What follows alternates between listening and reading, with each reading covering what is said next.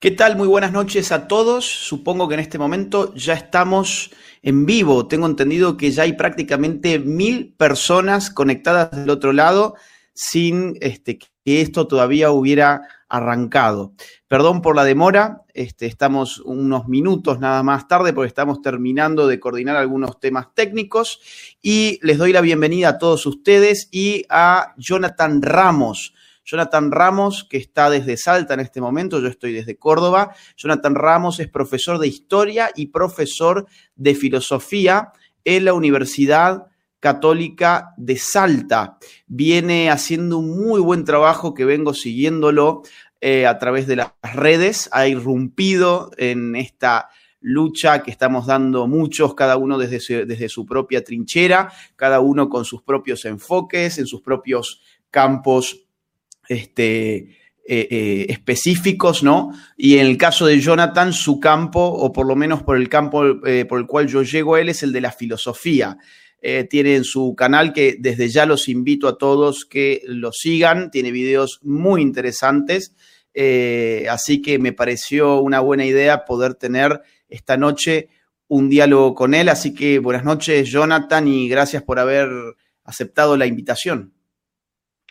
Gracias a vos, Agustín, por invitarme a tu canal, a compartir esta lucha que estamos dando y en particular agradecerte por la lucha que vos estás dando, porque muchas veces en el ámbito de la academia, viste como que yo estoy de los dos lados, ¿no? Del lado influencer y del lado puramente académico, voy a congresos de filosofía y digamos, ese purismo académico muchas veces ve con malos ojos a aquellos que dan esta lucha que damos nosotros porque nos metemos en el barro. Y en las pulsiones de este barro, a veces los académicos, en ese altar que ellos tienen, juzgan nuestro trabajo y yo me he dado cuenta que en este terreno nosotros hemos podido comprender ciertas pulsiones de la política que en la poltrona de la academia no se entienden. Así que te agradezco mucho porque has podido develar muchas cosas y has podido materializar muchas intuiciones que yo tenía en la academia y me has animado a dar este paso, ¿no? este paso decisivo, porque mientras los académicos que podrían dar la batalla se quedan como archivistas en la biblioteca, ¿no? leyendo Lionescu y Marionescu, vos estás en el barro de la política, estás en el barro de la batalla cultural, así que yo te agradezco porque sinceramente ese trabajo que estás haciendo vos lo podrían estar haciendo otros, pero no quieren, no se animan, no tienen la valentía, y eso en vos, Agustín, es, para aplaudir. Bueno, muchas gracias Jonathan y me dejas pensando que esto en verdad sería para toda una charla eh, aparte porque eh, yo me llevé un, ¿cómo decirte? Me desilusioné del mundo académico. Eh, en algún momento mis expectativas eran tratar de hacer vida académica pensando que la vida académica era totalmente compatible con la batalla cultural y después de haber metido ya en una universidad me di cuenta que no había ninguna forma, que el mundillo académico constituye una élite que desprecia todo lo que se salga de las puertas de la universidad que se contentan muchas veces con publicar en revistas que tienen un promedio de lectores de tres personas por artículo, que no influyen realmente en nadie, pero que se les pasa la vida haciendo artículos que precisamente no lee nadie. Y ahí es cuando en mi caso yo eh, me propuse eh, eh, eh, seguir un poco el modelo del intelectual orgánico gramsciano, ¿no? O sea, manteniendo un rigor académico, sin embargo, tratar de salirme de esa prisión que es el mundillo académico, que tiene sus propias normas, que tiene sus propias formas de subir en la jerarquía del mundo académico y que son formas que en general lo que la gente allí te sugiere es no te metas en problemas, no hagas nada que sea políticamente incorrecto, te vas a hipotecar el futuro académico. Y bueno, eso realmente no era para mí, pero en algún momento soñé con que esa era una buena vida para mí, después me di cuenta que no era valorado, por ejemplo, el hecho de escribir libros, Para ellos era muy, este, era muy superior escribir un paper de 20 páginas en vez de escribir un libro que tenga una llegada potente, por ejemplo. Pero como te digo, esto es una discusión que da para otro vivo, no estaba planificado este eh, comentario, pero está muy interesante para analizar en algún momento el campo académico. Antes de entrar directamente en el tema de hoy, le aviso a la gente que está del otro lado que queda invitada a difundir ahora mismo este link de este video. Si apoyan el canal, pueden apoyarlo de forma real más allá de estarnos viendo, compartiendo el link y pegándolo en sus redes sociales. Así esto empieza a llegar a este, más gente. Además, si quieren apoyar el canal con eh, superchats, también es una forma de ayudar al financiamiento. Yo voy a ir tratando de poner los superchats en la pantalla mientras vamos hablando con Jonathan. El tema con Jonathan hoy es el progresismo. Jonathan tiene un artículo que me comentaba que lo leyó en la Universidad Nacional de Córdoba y es un artículo cuyo título es eh, la meta política del progresismo o meta política del progresismo, ¿no? Un artículo muy bueno, a decir verdad, lo leí hoy, Jonathan me lo había mandado hace más o menos una semana, lo leí hoy, me pareció fabuloso porque allí aborda precisamente el tema del cual vamos a estar hablando ahora, que es el origen, el desarrollo y las formas actuales del progresismo. Entonces, lo que vamos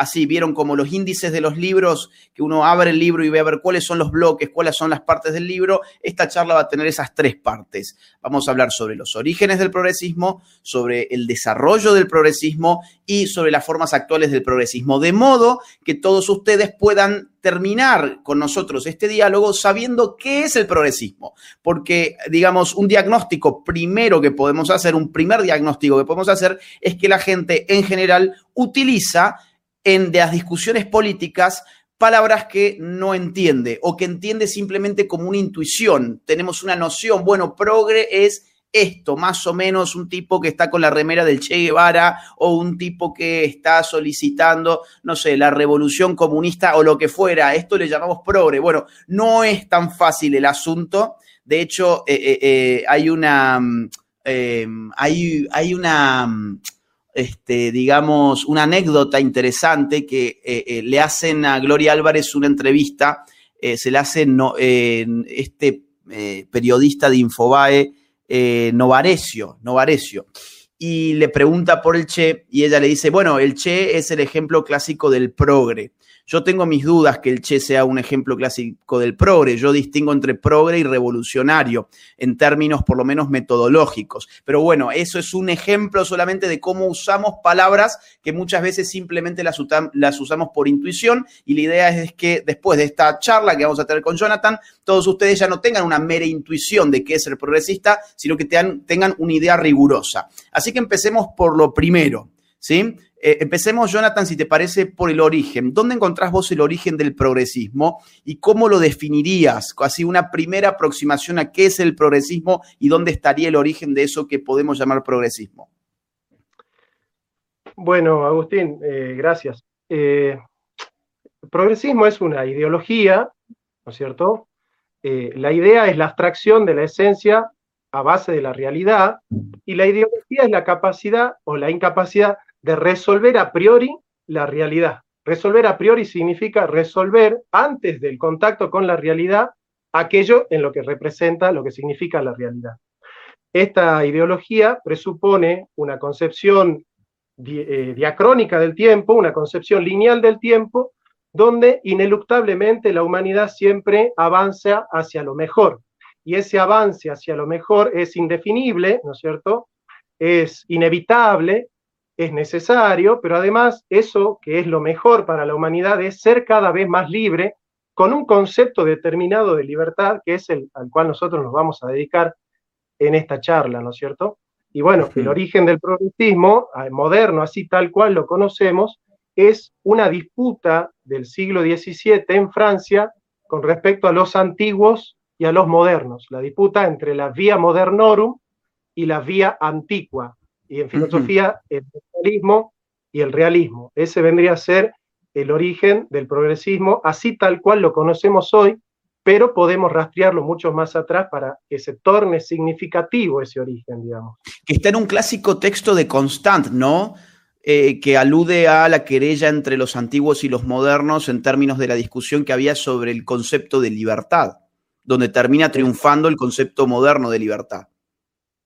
Exactamente, está en Constant, está en Condorcet, está en el mismo Kant, ¿no? Y el mismo Descartes también se va a hacer un poco eco de esta disputa que ya está latiendo en el seno del origen de la filosofía moderna. Así que exactamente.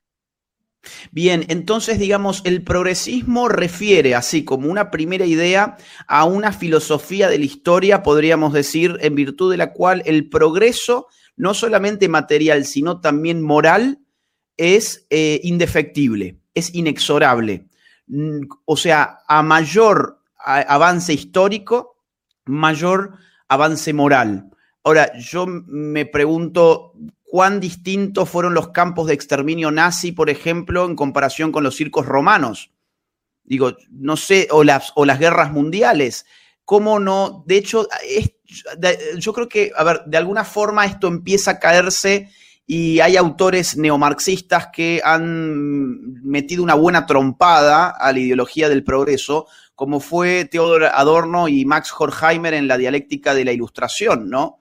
Donde dan un golpe, a mí me gusta mucho ese libro, si bien yo, o sea, digamos, tengo mis reparos para muchas ideas de la Escuela de Frankfurt, eh, sobre todo con las de Marcuse, con las ideas de Marcuse, pero ese libro le mete, digo, creo que una buena trompada a la idea de que la ilustración, de la cual proviene, según te entiendo, la filosofía eh, progresista, eh, eh, bueno, finalmente por un movimiento dialéctico, dirán Horkheimer y Adorno, terminó en, en Auschwitz, ¿no?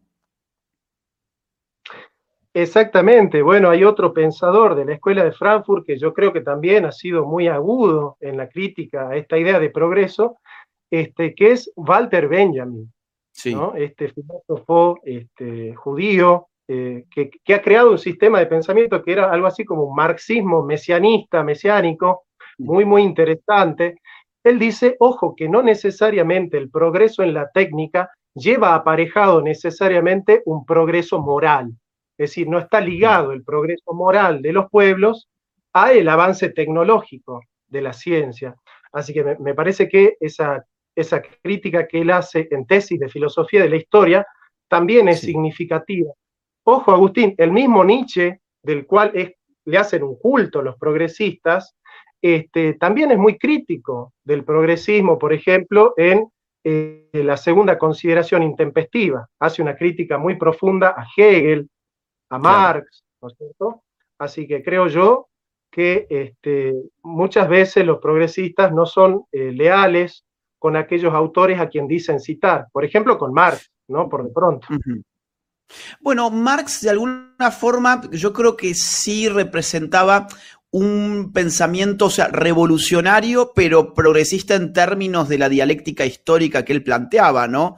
Es decir, la sociedad sin clases estaba prácticamente predeterminada por leyes históricas, tenía que llegar por el propio movimiento dialéctico de la estructura económica y, iba a terminar siendo un momento de libertad absoluta, libertad entendida en los términos negativos que vos estabas eh, comentando recién.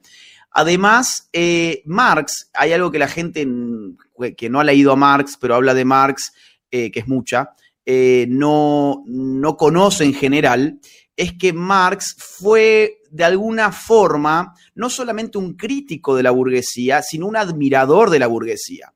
Cuando uno lee con atención el manifiesto comunista, es decir, no vamos a ir al capital, pero sí el manifiesto comunista, que es un texto cortito, que lo recomiendo, para conocer por lo menos un poco de la pluma de Marx, que era maravillosa, eh, se van a encontrar con este, eh, eh, un, un, canto al, al, poder revolucionario de la burguesía en su misión histórica de desarmar la sociedad feudal. Porque la concepción de la historia de Marx era etapista, ¿no? O sea, había etapas. Este, teníamos el comunismo primitivo, el esclavismo, la sociedad feudal, el capitalismo el socialismo y la sociedad sin clases. Entonces, ese es un buen ejemplo de cómo el progresismo, por lo menos visto históricamente, se va dando como un desarrollo moral, no solamente material, el desarrollo moral eh, de, forma indefectible. Y creo que ese pensamiento es, no es para meternos ahora en los temas de hoy, pero para que la gente entienda hasta dónde llega, porque es importante hablar de los orígenes, porque esto llega hasta hoy en la idea de, por ejemplo, no estás a favor de la eutanasia. Estamos en el siglo XXI, ¿no? La clásica, la clásica respuesta, yo no sé muy bien qué significa, bueno, sí, estamos en el siglo XXI y cómo se conecta eso con el argumento, no tengo idea, pero es como que decir estamos en el siglo XXI automáticamente revelaría un estado de cosas que a uno lo dejarían como si fuese un desecho histórico de otra época que hoy no hace más que estorbar, ¿no? Exactamente. Ellos, eh, digamos, juzgan el valor de una idea en virtud de la edad de la idea. ¿no? Como si de repente la edad de la idea fuese importante, o sea que si la idea es de ayer no vale como si es de mañana. Eh, bueno, este, este pensamiento progresista, el de Marx, por ejemplo, vos muy bien haces en, hacer notar eso, es progresista, pero hay que entender que el progresismo tiene como dos o tres grandes etapas, digamos así. Por ejemplo, el liberalismo se sintió a sí mismo progresista con respecto a la superación del orden feudal. Exacto. Con respecto al orden feudal, Kant se sentía progresista. En ese sentido, conceptualizaban el progreso como un progreso hacia la libertad, hacia la libertad económica, en detrimento, digamos así, del, del Estado absolutista, la libertad política, la libertad religiosa, la libertad de organización que se gana con los tratados de Westfalia, digamos así. Entonces, el liberalismo al principio fue progreso con respecto al orden feudal. Así es como piensa el progresista. Sí. Pero una vez que el liberalismo ha triunfado y ha asentado, por decir así, sus principios en la sociedad, es como que queda corto, como que quedó atrás. Ya hoy ser liberal ya no es ser progresista, sino que ser progresista es dar un paso más con respecto a la libertad. Entonces pasan de la libertad como indeterminación absoluta, que es el concepto que desarrolla Kant, a la libertad de poder realizar de facto tu, eh, tu vida, ¿no es cierto? Es como que el Estado te tiene que ayudar a tener los elementos suficientes para poder realizarte. Esa es la libertad positiva en términos políticos. Entonces, es como que el progresista piensa que siempre podemos ser más libres. Y para poder ser más libres, tenemos que eliminar todas las determinaciones que tenemos. Entonces, Kant en el texto programático del progresismo moderno, que es para una historia de la filosofía desde un punto de vista cosmopolita, porque hay que entender que el progresismo es cosmopolita, y ya vamos a explicar qué es eso, este, él dice, hay tres grandes determinaciones que hacen del pueblo un pupilo, ¿no? Siguiendo el esquema ese de, de la ilustración, sapere aude, atrévete a saber, significa supera el tutelaje. Y bueno, ¿cuál es el tutelaje que quiere romper el progresismo? por un lado, la autoridad, es decir, eh, rechazar toda influencia externa en base a un principio de autoridad, por ejemplo, la autoridad de la iglesia, la autoridad de la revelación de la palabra de Dios, todas esas eh, maniobras lo que hacen es sujetar la voluntad libre del sujeto y no este, emanciparla en un proyecto autónomo, digamos así. Por otro lado, la otra gran determinación que ve Kant es la tradición. Exacto. Kant dice, cuando los pueblos tienen tradición, la tradición lo que hace es encorsetar el proyecto de vida de los pueblos, determinarlo. Y como la libertad es la búsqueda de la indeterminación, hay que romper la autoridad, la tradición y los prejuicios. Los prejuicios son aquella forma en la que el pueblo trata de resolver preteóricamente las cuestiones de la vida.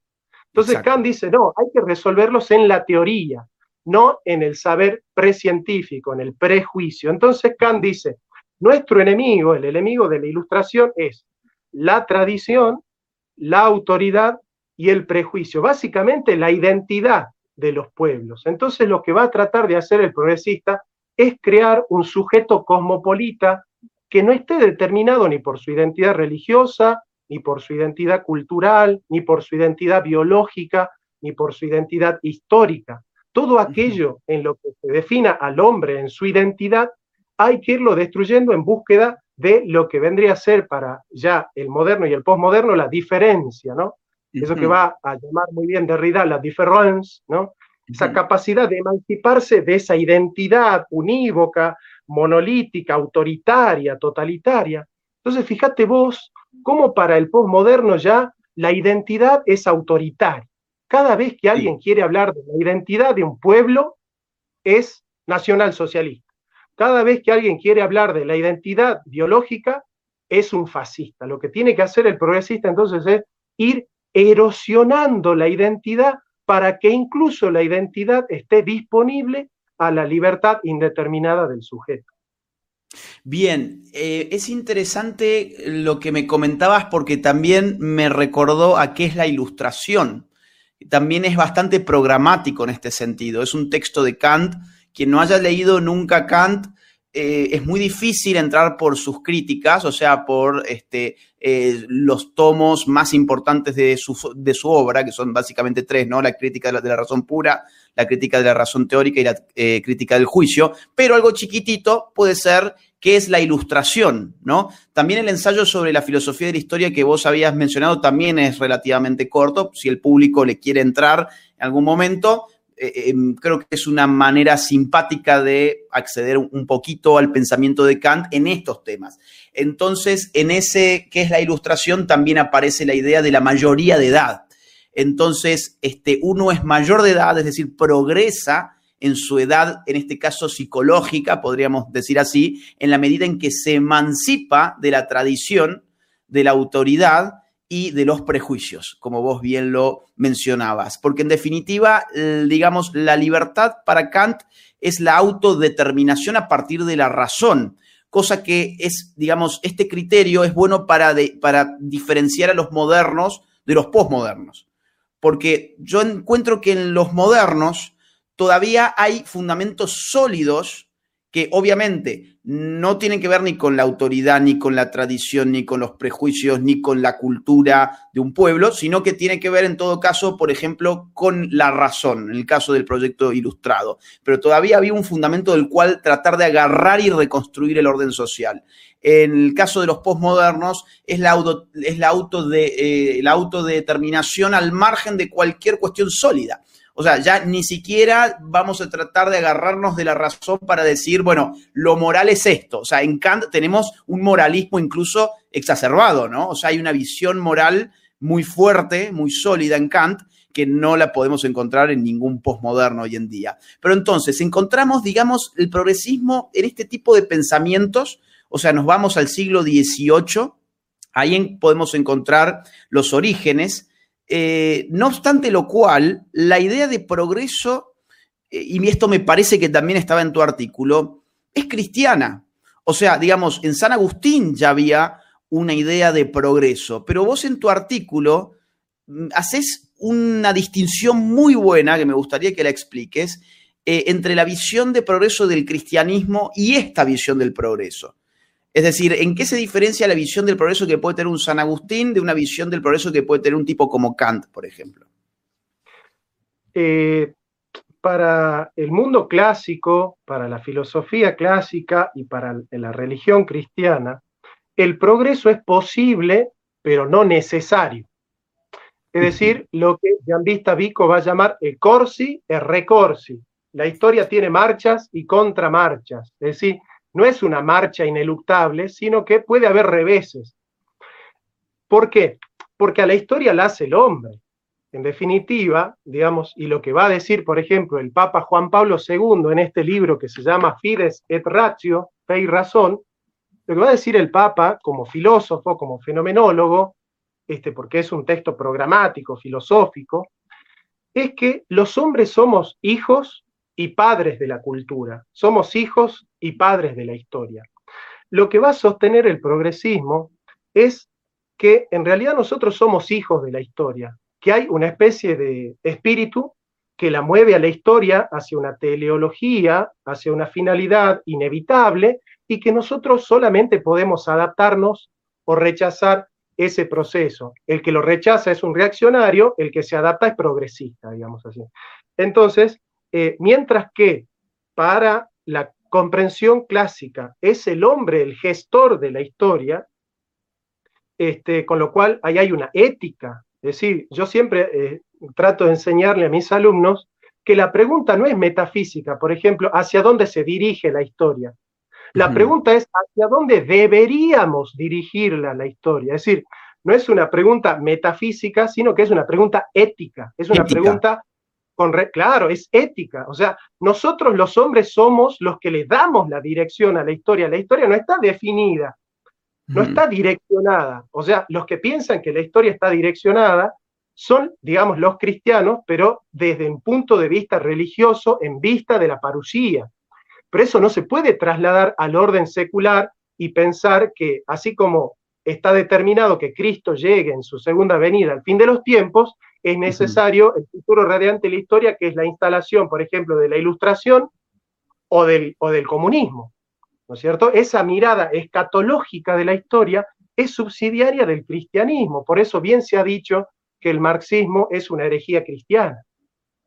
Bueno, hay un autor muy bueno que es Raymond Aron, eh, o Aron, nunca supe dónde se le pone el acento, eh, francés, este, eh, un tipo que le hizo contrapeso en su momento a Sartre, que tiene un libro muy bueno que se llama El opio de los intelectuales. El opio, así como Marx hablaba de la religión como el opio de los pueblos, el título de Raymond Aron es El opio de los intelectuales. ¿Cuál es el opio de los intelectuales? El marxismo. Entonces, lo que está diciendo el marxismo es una forma de religión.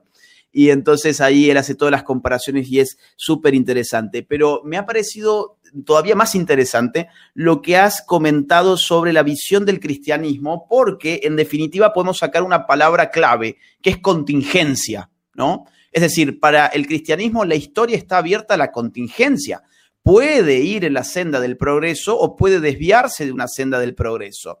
No es relativista en el sentido de que hay, bien, hay, hay, hay, hay un valor absoluto, hay cosas que son buenas per se, a las cuales la historia tendría que tender, pero así como puede hacerlo, puede no hacerlo. Entonces hay una indeterminación en el movimiento de la historia, hay una contingencia en el desarrollo histórico que precisamente lo que está apuntando es a la libertad del hombre.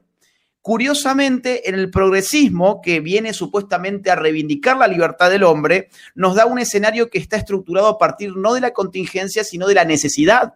Es decir, si necesariamente eh, eh, eh, nos estamos moviendo hacia estadios de la humanidad donde no solamente técnica, sino moralmente vamos a ser superiores, vamos a ser mejores, vamos a progresar, entonces el agenciamiento humano no tiene ningún sentido porque ya está dado por necesidad. Entonces, ¿en dónde quedó realmente la libertad? Se reventó. Te quedó una libertad individual, digamos, sometida a, un par, a, no sé, a escoger el color, el color de pelo, a escoger el sexo, a, escoger tu, tu género y ese tipo de estupideces. Pero en un sentido ético-político, ya no tenés más libertad. Ya no hay libertad, porque ya está predeterminado el el sendero de la historia en el cual, como cuando te subís a un carrito de un parque de diversiones, ya sabes por dónde va a ir el carrito. Va a avanzar el carrito por donde está la vía. Bueno, más o menos la historia vista eh, un poco paródicamente de esta forma iría por un carrito de parques este, de Disney World, ¿no? Eh, así que hemos encontrado, digamos, un poco el origen. El origen, vamos a decir, a mi juicio sería la ilustración. No sé si estás de acuerdo con esto o pensás que es previo yo rastrearía un poquito más atrás, eh, ¿no? Eh, si me dejas hacer un desarrollo de tres minutos. Adelante. Gracias, Agustín.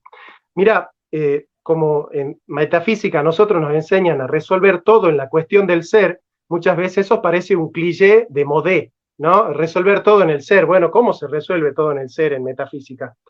en los primeros pensadores griegos, sobre todo los que son llamados presocráticos, a mí no me gusta llamarlos presocráticos, sino ontólogos, eh, eh, eh, Parménides, Heráclito, Anaximandro, Tales de Mileto, ellos van a definir la naturaleza, que es de aquello que vamos a hablar un poco, como physis, ¿no es cierto? Y la palabra physis en griego tiene un prefijo que es fio, que significa ser o brotar, y el sufijo cis significa aquello que permanece. Por ejemplo, poiesis es lo que siempre se está produciendo, praxis es lo que siempre se está practicando. Bueno, physis es aquello que brota y que permanece brotando. La naturaleza es algo que brota y permanece.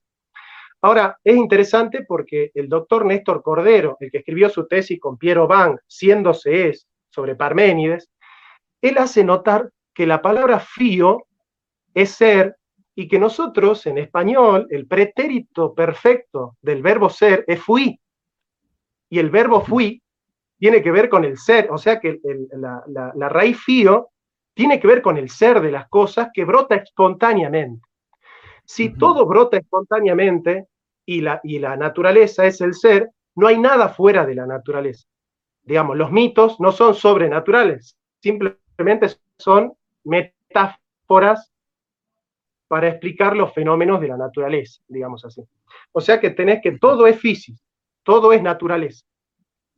Cuando surgen Platón y Aristóteles en Atenas, van a concebir la fisis como opuesta a la, eh, a la poiesis, a la arge, digamos, perdón, a la tecné, a la técnica. Hay cosas que brotan espontáneamente y hay otras cosas que las hace brotar el ser humano.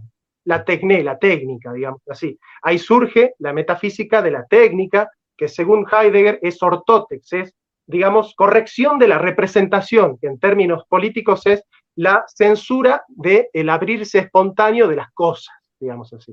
Sí. Bien, o sea que al principio es todo es fisis, después en Grecia, en la Grecia ateniense, tenés fisis y tecné, eh, o sea, realidades que brotan espontáneamente y realidades que hace brotar el hombre. Con el cristianismo surge un concepto de lo natural como aquello que está en el orden de las cosas y lo sobrenatural, que es aquello que está en el orden de, los, de lo celestial, de lo espiritual, digamos. ¿No? Entonces se entiende lo natural como, eh, si fuese así, algo así como opuesto a lo sobrenatural. O no opuesto, pero sí diametralmente diferente. Ahora, ¿cuál es el movimiento de la modernidad con respecto a la naturaleza? Y es en esto donde para mí surge el progresismo. La, eh, la, la, modernidad va a identificar naturaleza como res extensa. A decir de Descartes, res extensa es las realidades exteriores a la conciencia.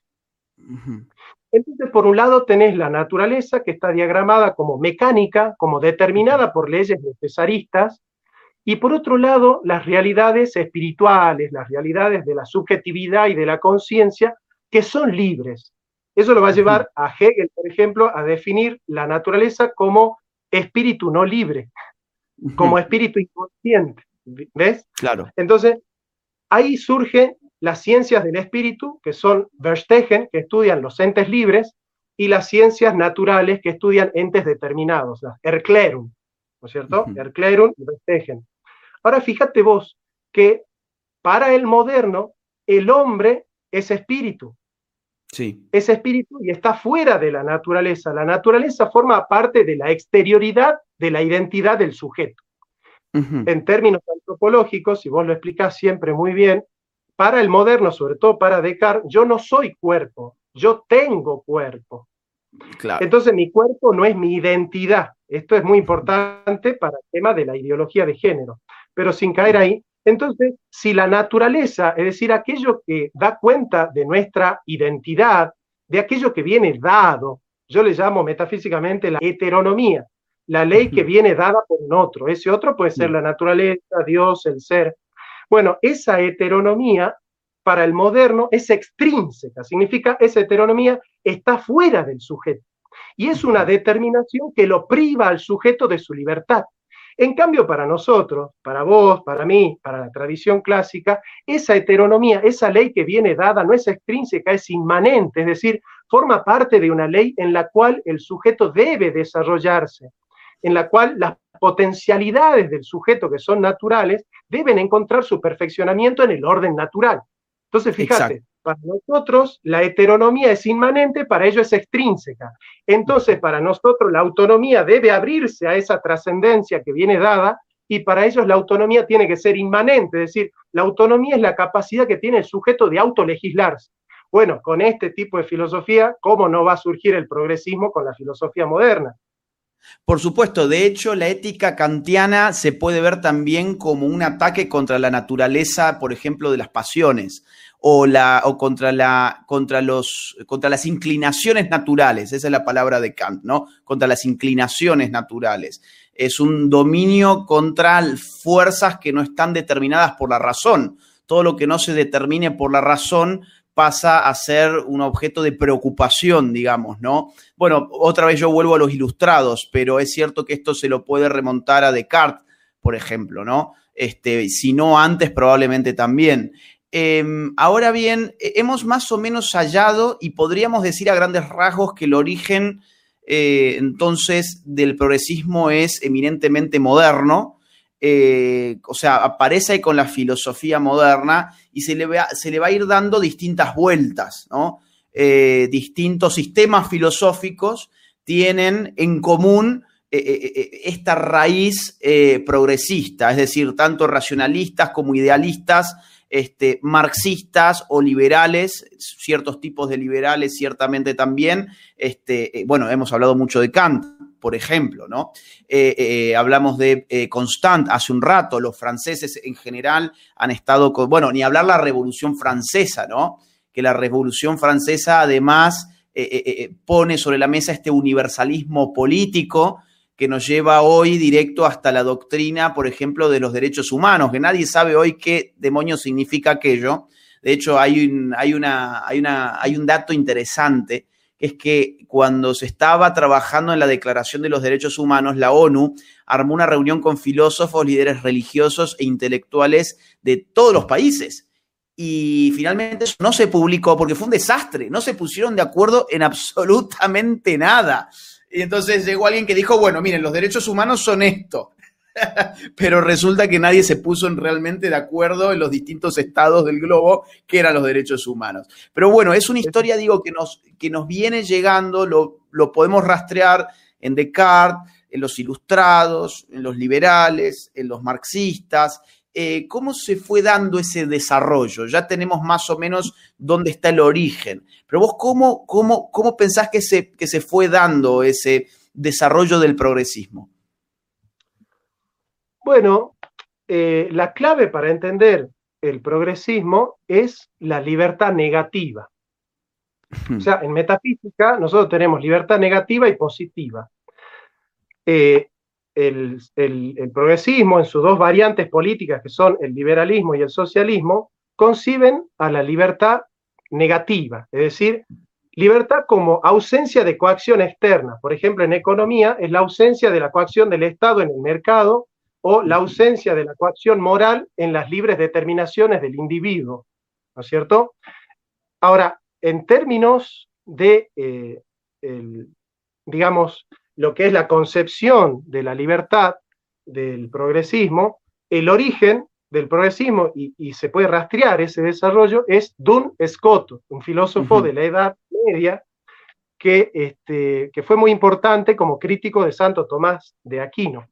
Básicamente él tiene una idea que, digamos, a vos te va a servir mucho para hacer tu filosofía, porque él dice, Escoto, la voluntad puede ser absoluta o ordenada. Él habla de potentia ordinata y potentia absoluta. Cuando la voluntad es ordinata, es ordenada, cuando está sujeta a una ley superior de la cual ella solamente se puede sujetar, de la, a la cual ella se puede ordenar. Por ejemplo, vos tenés libertad ordenada con respecto a las leyes políticas o civiles. Si vos no te ordenas esas leyes civiles, básicamente vas a perder tu libertad, digamos. ¿sí? Por ejemplo, para un cristiano, eh, él es, tiene una libertad eh, ordenada con respecto a los mandamientos de Dios. Si él, eh, si él no se ordena a los mandamientos de Dios, va a caer en el pecado, digamos. Bien. Pero, dice Escoto, y acá está el giro, una persona es verdaderamente libre cuando no ejerce la voluntad como potencia ordinata, sino como potencia absoluta, es decir, como aquella capacidad no de ordenarse a una regla dada, sino de crearla a la regla. Ordenar él la realidad, no sujetarse a una realidad preordenada. Él la crea la realidad, él la ordena.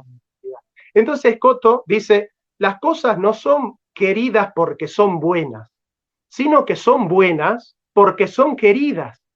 Entonces él dice, eh, volitum quia bonum, es bonum quia volitum. No es prohibita quia mala, no es que son prohibidas las cosas porque son malas, sino mala quia prohibitas, están mal, eh, están prohibidas, son malas porque están prohibidas. Entonces, aquel que tiene el poder de eh, lo que Agamben va a llamar el estado de excepción, es aquel que tiene la capacidad de imponer el orden de la realidad. O sea que la realidad termina siendo una determinación. Bueno, ¿esto dónde va a llegar? Esto va a llegar a Kant, a la idea de libertad negativa, es decir, indeterminar la capacidad de elicitar la voluntad sin determinación alguna, sin determinaciones morales, sin determinaciones eh, históricas, teológicas o morales, ¿no es cierto? O identitarias. Evidentemente, entonces, todo esto va a terminar, por ejemplo, en este, eh, los filósofos del mayo francés, por ejemplo, Sartre, el esposo o la pareja de Simón de Beauvoir, donde Sartre va a ser, eh, se va a hacer eco de todo esto y va a decir, si Dios existe, Dios le ha dado una esencia al hombre. Por lo tanto, si el hombre tiene una esencia dada por Dios, el hombre en sus operaciones está determinado a operar según la esencia que Dios le ha dado. Él está siguiendo un lema de San Agustín que dice operari sequitur esse. La operación sigue a la esencia, ¿no es cierto? Metafísica, la operación sigue a la esencia, significa que el hombre siempre opera en virtud de su ordenamiento natural. Pero, dice Sartre, el hombre, para ser libre, no puede tener una esencia, porque si el hombre tiene una esencia, tiene que operar según esa esencia. Para que el hombre sea libre, no tiene que tener esencia. Por lo tanto, si el hombre no tiene una esencia porque somos libres, Dios no existe. Fíjate vos con ese razonamiento cuadriculado de inferior, digamos, de un alumno de primer año de filosofía, porque no hace falta saber mucho para entender que el hombre consta de dos naturalezas. La naturaleza primera, que es la que viene dada y que no está disponible al cambio, y la naturaleza segunda, que es la personalidad del hombre y su conducta y su carácter, que sí es modificable. Entonces, el hombre tiene realidades modificables e inmodificables. Esto lo sabe cualquier filósofo. Bueno, Sartre, obviando esto que sabe cualquiera, dice que si el hombre tiene esencia no es libre. Entonces, ¿cómo no va a decir su esposa que no se nace mujer, sino que llega aún a serlo? Si el hombre nace sin esencia porque nace libre, digamos. Exactamente. De hecho, el existencialismo sartreano parte casi de un axioma, que es que la existencia precede a la esencia en el caso del ser humano.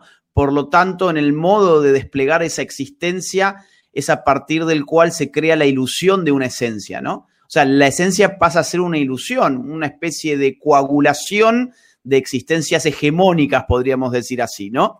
Eh, eh, eh, y esto pone todo patas para arriba, y esto efectivamente en el mayo francés después se verá con consignas célebres como prohibido prohibir, por ejemplo. O, por ejemplo, seamos realistas, pidamos lo imposible, ¿no?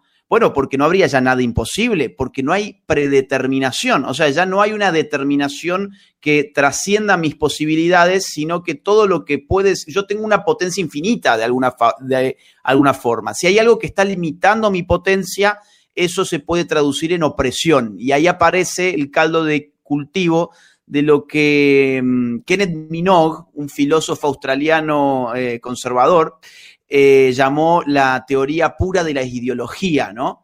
Que para él la ideología tiene siempre este condimento de si yo no puedo actualizar todo, toda mi potencia, o sea, todo lo que yo quisiera hacer, todo lo que yo quisiera hacer y cómo yo quisiera vivir, es porque hay un opresor que está impidiendo que yo haga eso. En la época de los ilustrados era la tradición, la autoridad, los prejuicios. En época de, eh, el marxismo era la clase burguesa, el orden capitalista, la sociedad de mercado, etc. En la época actual va a ser el sistema patriarcal, los blancos, los heterosexuales, eh, eh, los hombres respecto de los animales o respecto de la tierra y así sucesivamente, ¿no? Es decir, siempre hay un recambio, pero la idea es siempre la misma, es yo puedo autodeterminarme de la forma que yo escoja y si yo no lo puedo hacer no es porque hay un orden natural que me lo esté impidiendo, sino que es por culpa de los otros. Un ejemplo, y ya te paso la palabra, Foucault.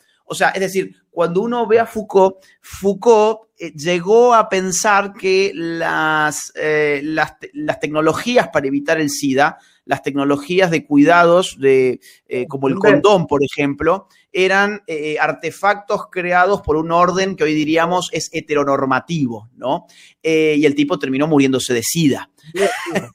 terminó, digamos, él escribía contra los hospitales y contra la técnica médica, contra la ciencia médica, y contra el saber médico como estructurante de relaciones de poder eh, y, bueno, y terminó muriendo de SIDA en eh, un hospital, precisamente. Entonces, había, había algo por fuera de Foucault que este, de alguna forma pesaba sobre él de forma indefectible. Sí, bueno, había un orden, había algo que él no estaba determinando por más que pensara que sí. Y esto suele pasar con los progres, que es que como se dan contra la pared, después terminan, y esto ya es propio del campo de la psicología, pero terminan, eh, yo creo que mm, resentidos con la vida en general y por lo tanto son captables políticamente. Porque si yo, digamos, entiendo que yo no lo puedo todo, que yo simplemente soy un ser humano que tiene mucha potencia para hacer muchas cosas, pero que debe ajustarse a cierto orden, eh, pues entonces, eh, si a mí me va mal este, eh, en cierta área, bueno, puedo hacer un, mea culpa, digamos, para rectificar. Pero si yo soy, yo he sido conquistado por la idea progresista, yo siempre voy a encontrar un culpable un sistema culpable o una persona culpable sobre la cual recaer toda mi frustración y ahí es cuando termino haciendo política con lo que sea, ¿no? Hago política con el peso de las personas. No, no es que ser gordo sea un problema de salud, es que los flacos nos hicieron creer a los gordos que nosotros éramos inferiores y ahí viene la gordofobia, ¿no? O bueno, esto mismo se lo puede extrapolar a un montón de otros casos de este, eh, nuevas ideologías que están en danza viste que ahora están haciendo lo del activismo gorde, que yo lo vi en la, en la UBA hace un mes, lo vi en la UBA y acá en la UNSA, viste, porque es así. Bueno, eh, la capital federal, Buenos Aires, se resfría, estornuda y Salta se resfría, ¿viste? Y ahí en, la UNSA están este, dando cursos de seminarios de activismo gorde. Bueno, increíble. Mira, eh, la otra vez, perdón, perdón que te interrumpa, la otra vez vi también un taller de LGBTs marrones. No sé, o sea, no eran, no eran mm, LGBTs blancos ni eran LGBTs negros, eran LGBTs marrones y era para reivindicar la marronidad. Claro, como en Argentina no hay mucha población negra, pero sin embargo hay personas morochas, ahora les han, les han empezado a llamar los marrones. Después búscalo porque es impresionante. Yo no entiendo muy bien de qué se hablará en un taller de LGBT marrón. Pero bueno, es esto de ir fragmentando todas las opresiones en microopresiones para dar también sensación de multitud, ¿no? ¿Te ha afectado? sí, Darío es tan rugebujer, no sé qué. Él, en un video sobre la modernidad, él dice, nosotros somos la última generación progresista decente, porque si empiezan a disolver la realidad más, en, cualquier momento te podés casar con una puerta y nos vamos al Joraca. Así lo dice Darío Stanriver en Filosofía Moderna, algo así. Bueno, acá metafísicamente, yo quiero rescatar ahí lo que vos eh, dijiste en el debate con Gloria. El, el progresismo también comete un error, dos errores metafísicos de fuste. Por un lado, olvidar el acto primero. Ellos sostienen que la potencia es lo primero que hay en el ser humano, que el hombre lo primero es potencia, tiene potencia y nada más. Entonces, es decir, el hombre tiene potencia, ¿y potencias de qué? Las potencias de qué son. Y bueno, es posibilidad pura. El hombre es pura posibilidad. Puede ser una cosa, puede ser otra. Y la verdad es que Aristóteles dice que la potencia es potencia de una naturaleza. Claro. Es decir, hay potencia porque hay un acto primero del cual la potencia puede actualizar. ¿Cómo la, potencia hacia dónde se va a actualizar si no hay una naturaleza que viene dada? Si justamente el, eh, nada puede moverse de potencia a acto sino por un ser en acto. Exactamente. Entonces, al haber olvidado el acto primero, que es el acto de ser, han colocado al principio la potencia. y el acto de ser es un resultado de una potencia indeterminada, error metafísico de fuste, de fuste, porque la potencia es potencia de un acto primero. Claro, y porque la esencia precede a la eh, potencia. O sea, digo, si no tengo una esencia en la cual pensar la potencia, este, entonces ¿de qué potencia estoy hablando? ¿De la pura potencia? Es que la potencia es la materia con respecto a la forma. Por ejemplo, yo lo explico brevemente en mi oficio de profesor, ¿no? Disculpame, Agustín, ¿no? Adelante, este, adelante. No es, para vos, sino para tu gente. Por ejemplo, eh, esa madera, yo acá hay un árbol, ¿no? Esa, esa, ese tronco que está ahí es materia pura que en el árbol tiene una identidad, pero esa madera puede ser guitarra, ropero o silla. ¿No? Bien, esa materia que es la madera es potencia con respecto a la forma de la silla, con respecto a la forma de la guitarra, con respecto a la forma del ropero.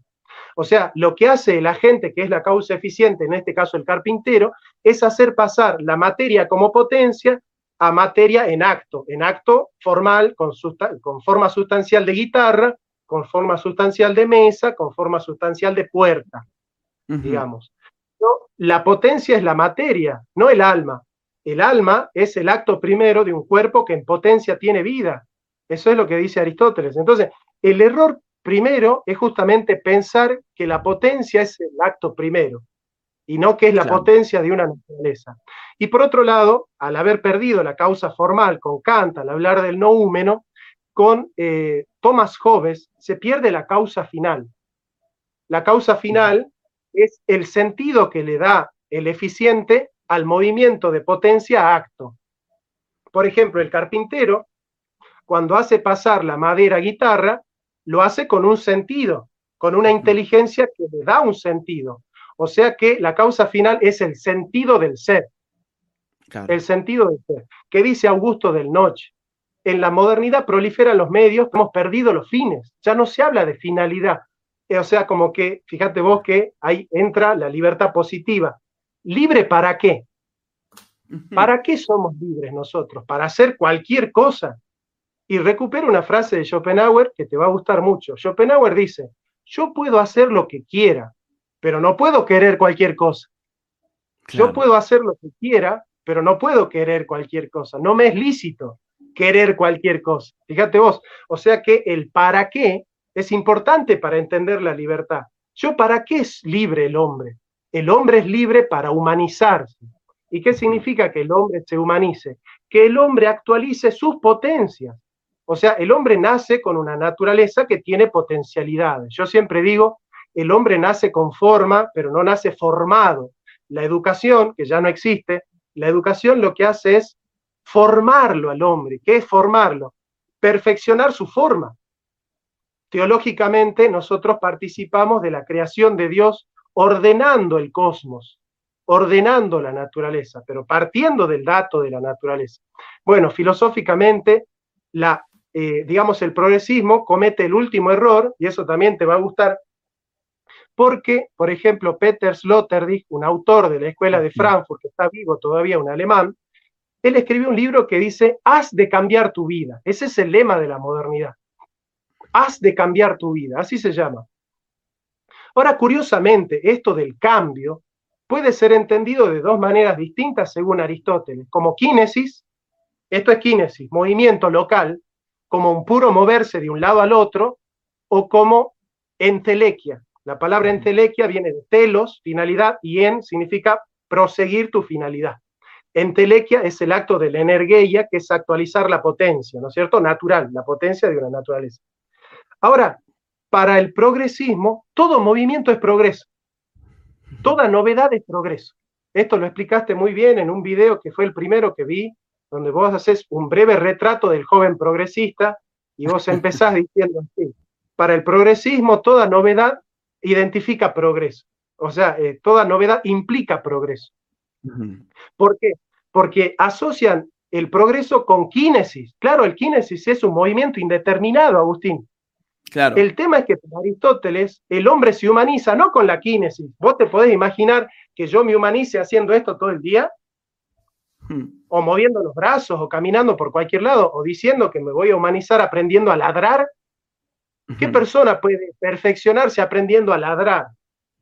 Entonces, el problema es que la perfección del hombre, la humanización del hombre, que es su, causa final, su, su, sentido en esta vida, viene dada por la energía, que es la actualización de una potencia. Esa es la entelequia, ese es el perfeccionamiento del hombre. Sí, no cualquier movimiento es progreso, no cualquier cambio es progreso, sino que es un cambio en pos de la humanización. Por eso yo entiendo muy bien cuando vos decís, nosotros no estamos en contra del progreso, nosotros sabemos que el hombre puede vivir con más justicia, que puede vivir con más igualdad, que puede vivir con más libertad, pero no toda medida que toma el progresismo nos aumenta la libertad, todo lo contrario, nos resta libertad.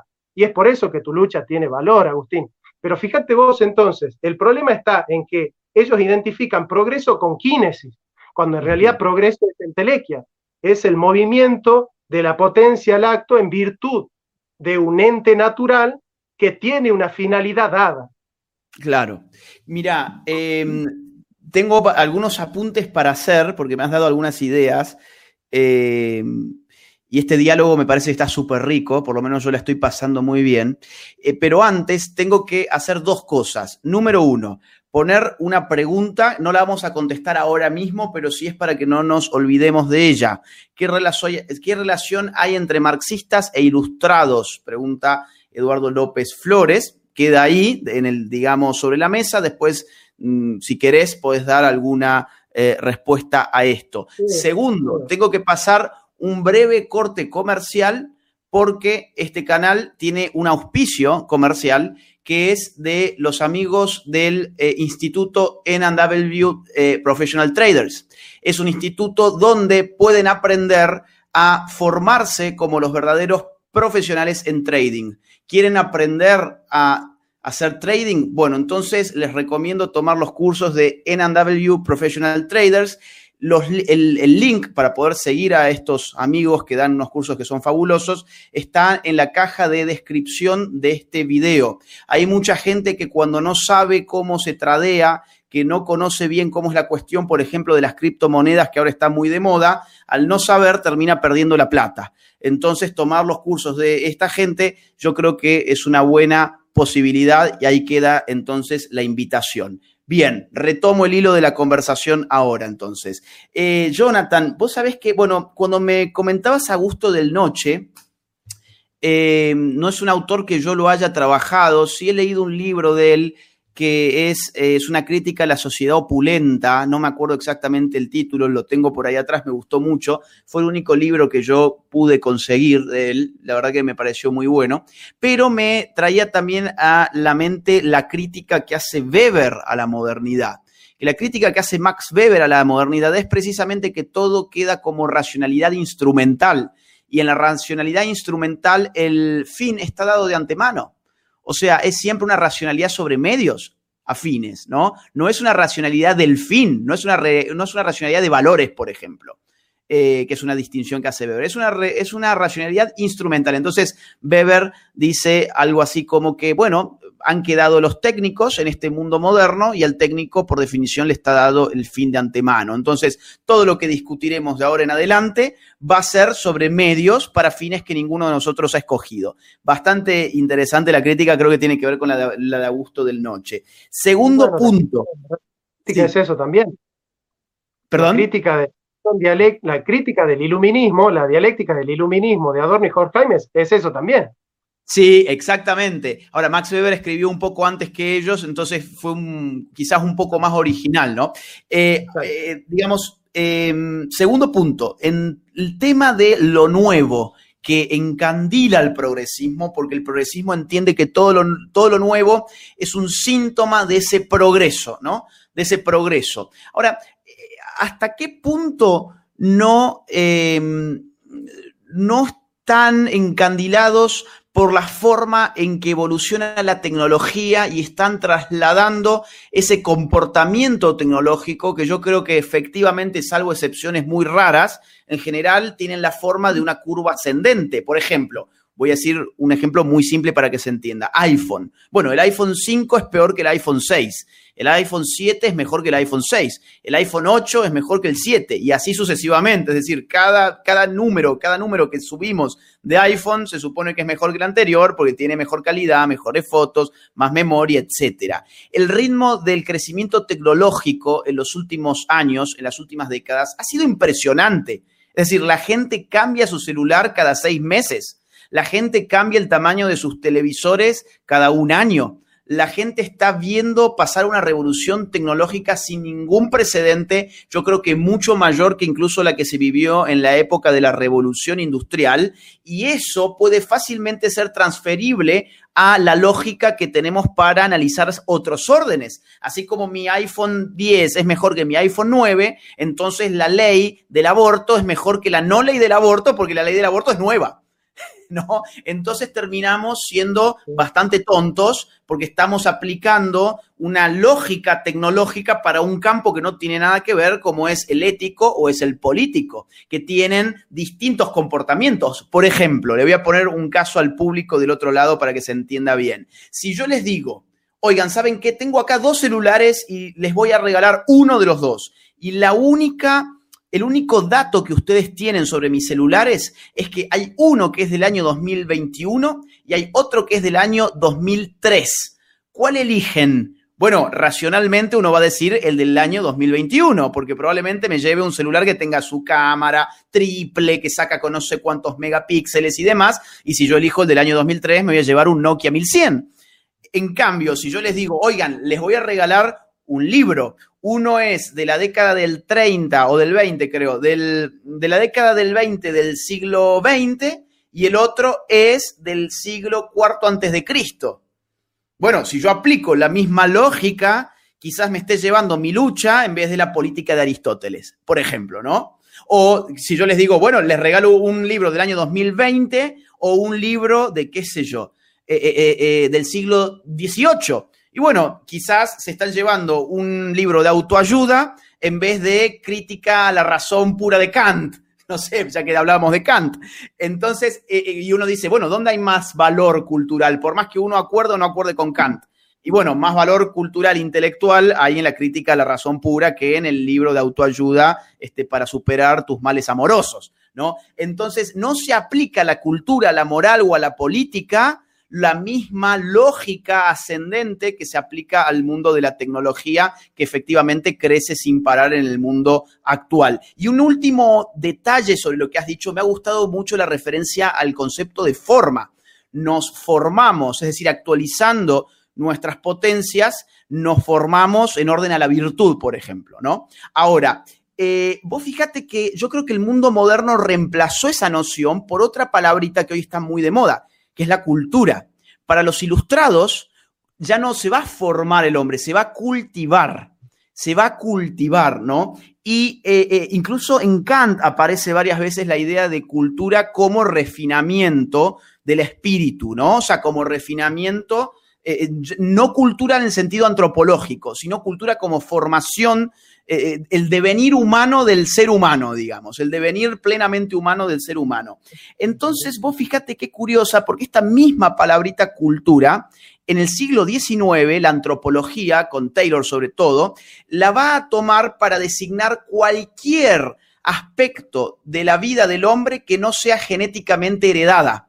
Cualquier aspecto de la vida del hombre no genéticamente heredada configura lo que la antropología llama la antropología empírica, llama cultura. Y hoy la cultura está en el centro del discurso progresista en tanto y en cuanto revela al mismo tiempo una ambivalencia, o sea, una ambivalencia en el sentido de, por un lado, es algo que nos aprisiona, ¿no? Es un conjunto de hábitos, costumbres, creencias, tradiciones, normas que no me permiten autodeterminarme. Y por otro lado, e, esa, ese reconocimiento de esa eh, heteronorma eh, eh, no en el sentido de heterosexualidad, ¿no? sino de una norma que yo mismo no me impuse, me permite a mí subvertir mi cultura, me permite a mí ponerme por fuera de mi existencia cultural y poder trascender esa prisión. Y ahí aparece la autodeterminación progresista, ahora ya superando la idea de formación, ¿no?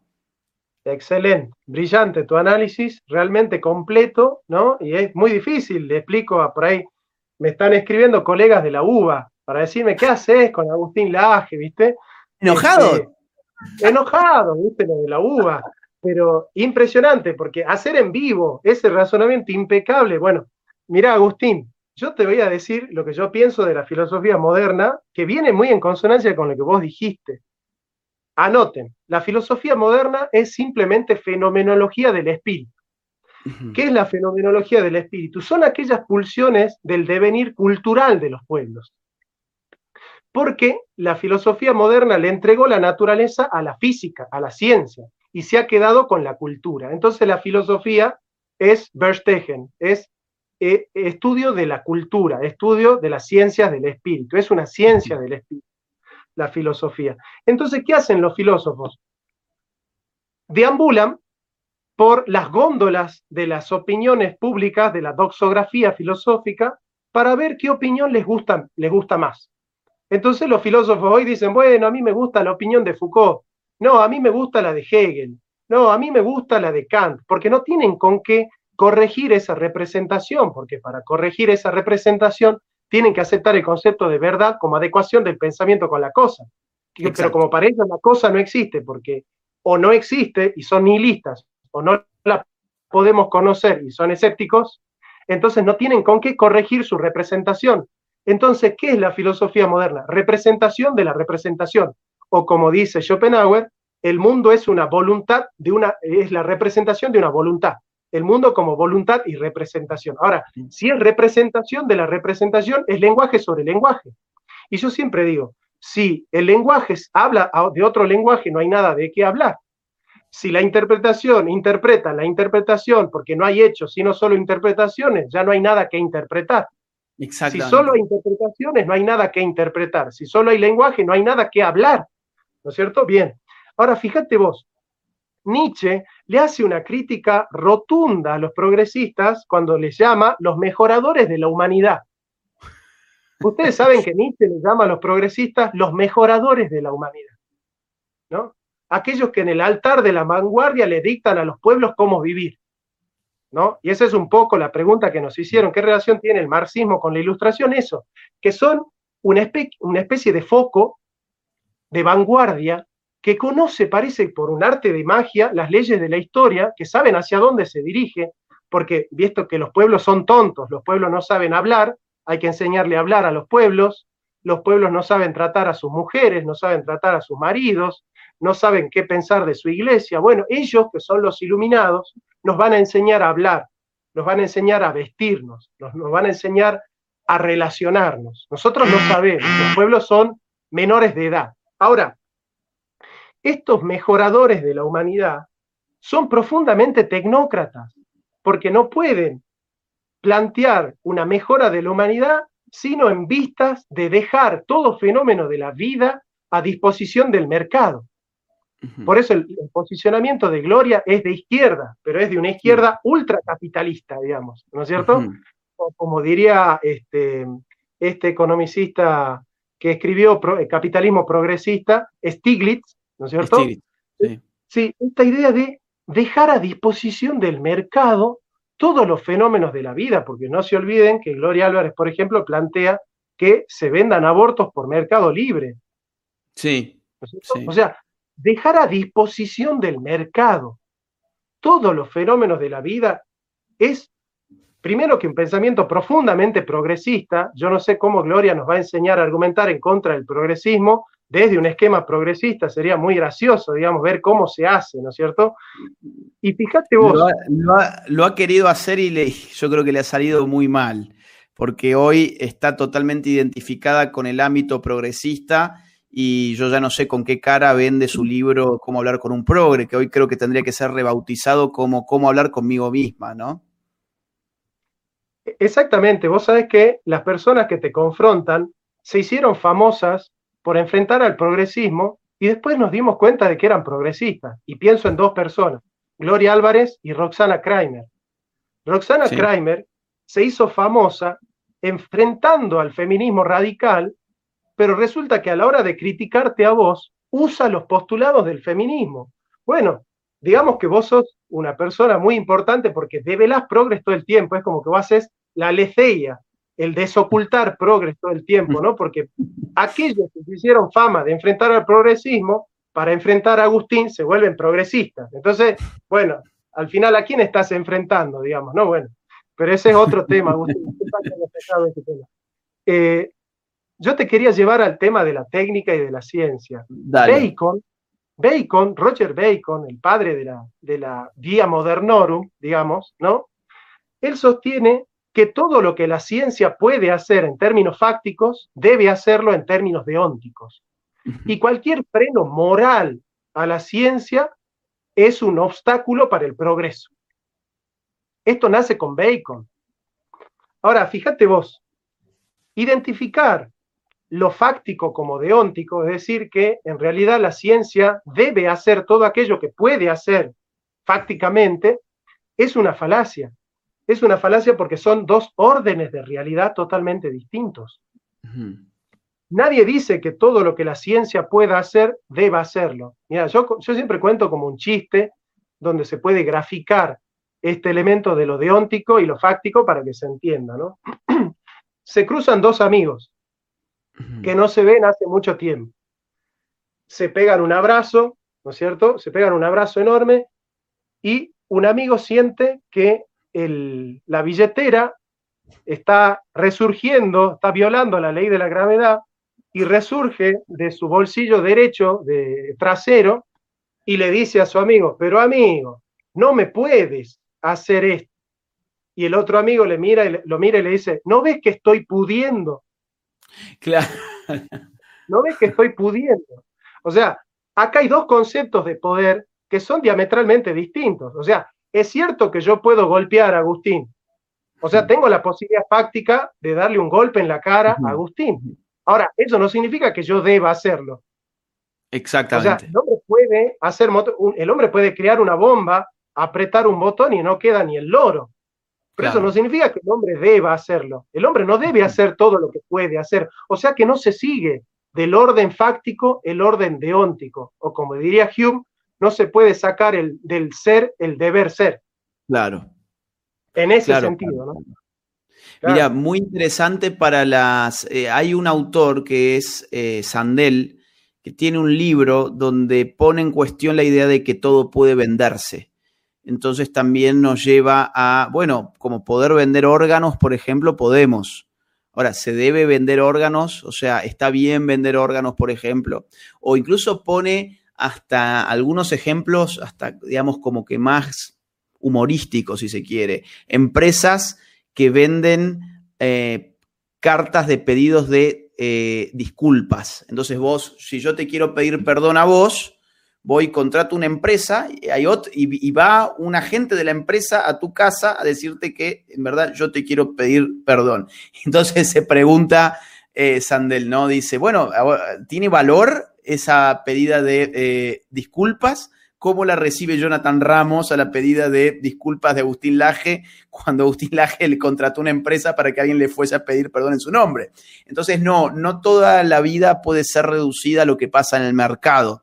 Y ahí hay también, obviamente, un error enorme de una filosofía que es muy incompleta. Yo creo que la filosofía libertaria en todo caso sirve como filosofía política y no es más que filosofía política y siempre después ha tenido que buscar una metafísica o no, buscar una, eh, una eh, epistemología o no, y ahí es donde ya se van dando todas unas, unas eh, combinaciones bizarras muchas veces y surgen distintos engendros que en un momento piensan que están combatiendo el progresismo y un par de años más tarde están marchando junto con los progresistas, ¿no? Esto me lleva entonces al último punto de esta charla, que es cuáles son los progresismos actuales. Es decir, cuál es la forma actual del progresismo según tu punto de vista.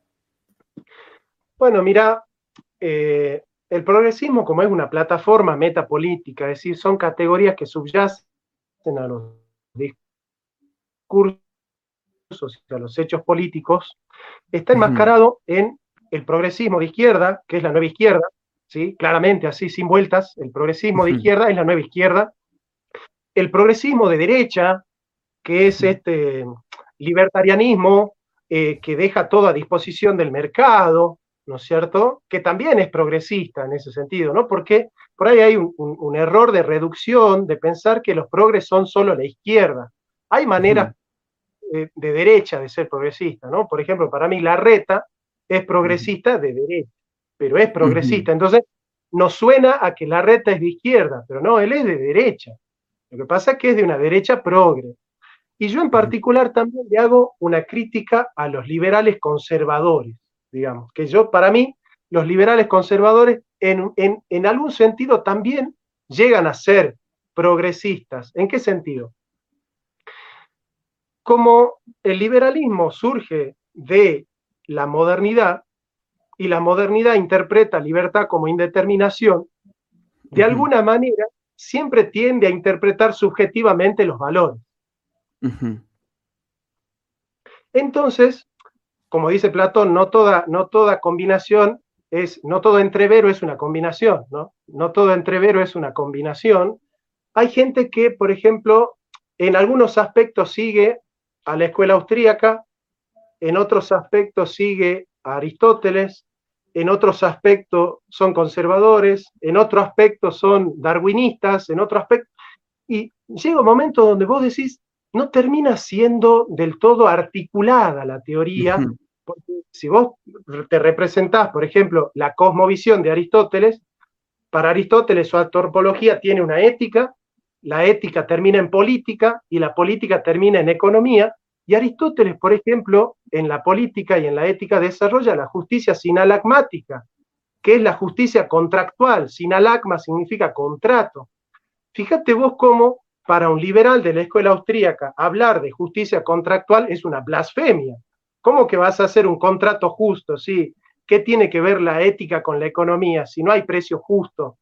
¿No es cierto? Entonces, en ese sentido, yo siempre invito a que desde una metafísica se descubra una antropología, desde la antropología se descubra una ética, desde la ética una política, de la política una economía, y todo es un sistema integrado, de alguna manera. Entonces, cuando hay alguna derecha conservadora, me parece que de fondo estos términos derecha e izquierda responden a un orden progresista que son las categorías eurocéntricas, que nos enseñan a pensar con categorías eurocéntricas. Por ejemplo, yo te pregunto, Agustín, ¿alguna vez vos pensaste la historia desde otro concepto que no sea historia antigua, medieval, moderna y contemporánea? Y sabes que son categorías del romanticismo del siglo XVIII. Sí, sí, sí. Por ejemplo, antigüedad esclavismo, medieval es feudalismo, modernidad es capitalismo. En Hispanoamérica nunca hubo ni esclavismo, ni feudalismo, ni el capitalismo como lo conocemos nosotros. Entonces, fíjate vos cómo nosotros, de alguna manera, cuando identificamos progreso con civilización europea y utilizamos categorías eurocéntricas para pensar nuestras coyunturas, por ejemplo, izquierda y derecha, es una dialéctica de la ilustración francesa. Sí. Socialismo y liberalismo son pulsiones de la filosofía moderna. Entonces, de alguna manera, cuando nosotros no podemos emanciparnos de esas categorías, izquierda, derecha, liberalismo, socialismo, conservador, progresista, que son esos esquemas propios de las falsas dicotomías modernas, de alguna manera nosotros estamos sembrando el caldo de cultivo del progresismo. ¿No es cierto? Yo siempre digo, Sarmiento y Marx piensan igual, porque los dos siguen el esquema de la leyenda negra hispanista, ¿no es cierto? O cuando, por ejemplo, se critican los derechos humanos, pensando que los derechos humanos son un invento del orden global o del orden ilustrado, cuando en realidad los derechos humanos surgen de los derechos de gentes con Francisco de Vitoria, que es el primer jus naturalista que ha creado el derecho internacional. Entonces, en ese sentido metapolítico, a mí yo me permito decir, ojo con pensar que la única manera de pensar políticamente es utilizar categorías europeas y eurocéntricas, porque eso, de alguna manera, también es seguir siendo subsidiado por las categorías progresistas. Bien, yo, em, digamos, voy a hacer una, una, respuesta porque en este punto tengo ciertas objeciones y es que em, en el caso, voy a empezar por lo de izquierda-derecha. Yo generalmente utilizo esas categorías no porque crea que representen bien la realidad, sino porque me parece que son indispensables para eh, la dicotomización del espacio político que genera el orden democrático. Es decir, no, no creo ni siquiera, que venga necesariamente como, a ver, parte de un pensamiento a nivel ideológico de una dialéctica, sino que está inscripto en, el propio origen de la eh, democracia moderna que claro, obviamente es europea y puntualmente nos remitimos al modelo francés. Pero mm, la gran pregunta que yo siempre me hago es, ¿por qué, digamos, eh, eh, se argumenta tanto que ese modelo, esa diada, como la llamaba Bobbio, esa diada no, no, sirve para representar la realidad, la realidad política es demasiado compleja como para pensarlo en términos de dos polos, ¿no? Izquierda, derecha, hay algo más que todo eso. Hay muchas posiciones que son distintas y que no se pueden encajar supuestamente ni en, ni en la derecha ni en la izquierda. Y sin embargo, la gente en general sigue utilizando esas eh, categorías. Yo creo que esas categorías tienen em, una función cognitiva, ¿no? Que es la de poder darle un mínimo conocimiento político, un mínimo mapa, un mapa que es un plano, no tiene profundidad, no tiene ni siquiera altura, es un segmento. Acá está la izquierda, acá está la derecha, ¿no? Entonces, eh, eso es lo mínimo que necesita saber un ciudadano normal que no se dedica a la historia de las ideas políticas, por ejemplo, para más o menos tener una aproximación a la ideología de los políticos que tienen lugar en su sociedad. Entonces, eh, eh, eh, en ese sentido, yo creo que a eso obedece que desde la Revolución Francesa hasta el día de hoy se haya mantenido el uso. Y es un uso que ha trascendido fronteras, ha trascendido episodios históricos, ha trascendido em, etapas, guerras. No era lo mismo la derecha en la Segunda Guerra Mundial que lo que era la derecha en la Guerra Fría no era lo mismo la derecha en la Guerra Fría de lo que fue la derecha en el siglo XXI o de lo que es la derecha en el siglo XXI. Entonces, todo ese reacomodamiento a mí me va haciendo suponer que eh, hablar de derecha e izquierda es prácticamente inevitable para la política, para el conocimiento político. ¿Perdón? Vos decís que es funcional, tipo pedagógicamente. Exactamente. A ver, yo te pongo un caso muy simple. Vamos a ver. Suponte que yo estoy en España, ¿no? Y en España yo freno a la primera persona que se me cruza por la calle. Y yo le pregunto a esa persona, eh, a ver, quiero que me expliques la política española. Eh, me han dicho que hay un sujeto que se llama Santiago Abascal y un sujeto que se llama eh, Pablo Iglesias. ¿Cuál es de derecha y cuál es de izquierda? Yo te diría casi con un 99% de probabilidad que me van a contestar bien. Me van a dar una respuesta. Eh, Abascal es de derecha, eh, Iglesias es de izquierdas. Bien, ahora, digamos, en reemplazo de la idea izquierda y derecha, hay gente que ha planteado, por ejemplo, la contradicción entre patriotismo y globalismo. Voy a poner esa contradicción como ejemplo paro a la misma persona y le digo, mire, quiero que me explique la política española. Abascal versus Iglesias, cuál es patriota y cuál es globalista. Y yo estoy seguro que es muy probable que esa persona se quede tecleando, digamos, uh, ¿y qué significará eso? ¿No? Entonces, esas categorías son más propias de aquellos que estamos metidos en un microclima y que por eso nos parece como una cosa sosa hablar de izquierda y derecha, porque nosotros sabemos que hay muchas más posiciones y que no nos van y que el mapa no tiene no es no es digamos de un solo segmento, no es, de un solo eje. Entonces ahí es donde yo digo, tiene una función política y es una es una función cognitiva, es darle un mínimo de conocimiento ideológico a un ciudadano normal, ¿no?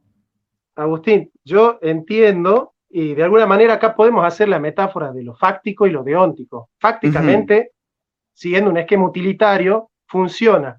Ahora, nos permite para hacer un trabajo serio, acá, acá es como que yo me pongo medio académico, digamos, ¿no? Sí, para hacer un trabajo serio. ¿No es hora de trascender esas categorías en pos de un análisis un poquito más riguroso? Por ejemplo, yo soy aristotélico, digamos, ¿no? Y en política también soy aristotélico, en ética, en política, en economía, en sociedad, en antropología. Aristóteles, por ejemplo, desarrolla una moral que hoy sería llamada conservadora. Y supuestamente en el orden de la moral los conservadores son de derecha, ¿no es cierto? Pero sin embargo, Aristóteles habla de precio justo.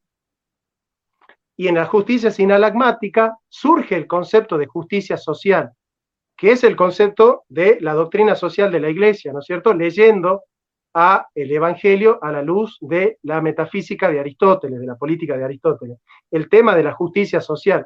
Ahora, resulta que el mismo Aristóteles, que en lo moral es tildado de conservador, en economía sería tildado de, socialista por la derecha cuando habla de justicia social o de justicia sinalagmática.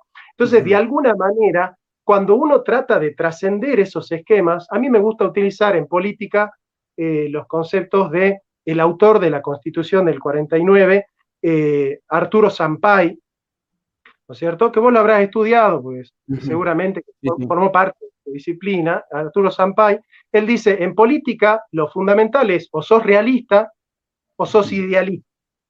En este sentido, me parece que es mucho más justo porque vos fijate, ¿sabes por qué vos terminás siendo resistido por aquellos que supuestamente eran enemigos del progresismo? porque en realidad son idealistas y vos no sos idealista, vos sos realista. Entonces, cuando vos utilizás esas categorías, resulta que aquellos que parecían estar en contra del progresismo son progresistas, porque están utilizando categorías como izquierda, derecha, liberal, socialista, que están dentro de los esquemas del idealismo. Y como vos, que estás teniendo una formación aristotélica muy buena y que estás aprendiendo a pensar como un aristotélico, de repente se cruzan con que Agustín es a veces para algunos de izquierda, porque tiene algunos conceptos aristotélicos, y de repente para otros Agustín es ultraderecha.